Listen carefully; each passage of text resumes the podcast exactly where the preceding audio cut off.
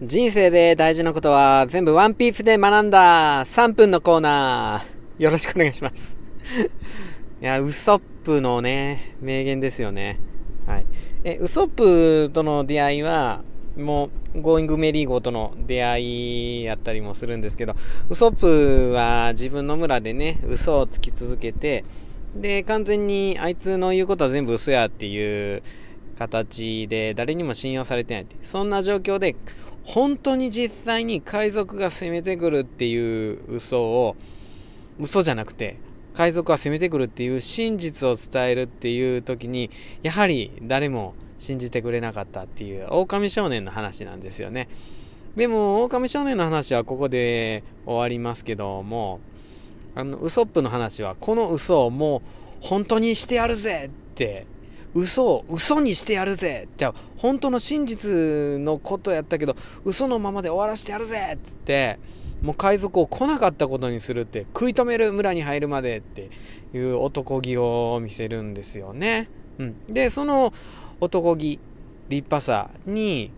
ルフィゾロナミが心打たれて「うん俺たちも手伝うわ」っつって。んで、えー、あの名悪役。百景の黒とね、戦いますよね。うん。で、ウソップが普段ついてた嘘っていうのも実は理由があったし、うん。この最後のね、ね一番の、えー、ストーリーになっている、この本当に海賊が攻めてきた、これを、えっ、ー、と、嘘に仕立て上げるっていうところにも当然今話したようなわけがあったっていうところで、村の人たちに何を言わず、もう俺は去るっていうね。この村を。で海賊になるんやって。夢やった海賊になるんやってウソップは去っていくんですよね。その時に村で一緒に遊んでた3人の子供世話をしてたというか持ちつ持たれずだったと思うんですけどもそのウソップと3人の子供たちあのピーマンたちですよね。ピーマン人参玉ねぎの3人とお別れする時の名言。今日限りをもって、ウソップ海賊団を解散する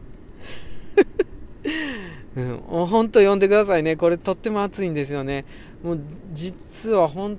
当に自分が小学校の子供たち、担任をした子供たちと別れる時はいつもこの気持ちで別れてます。それで子供たちも知ってる子供たちが多かったんでね、同じように解散するって別れたこともね、ありましたよね。うん、人はなんか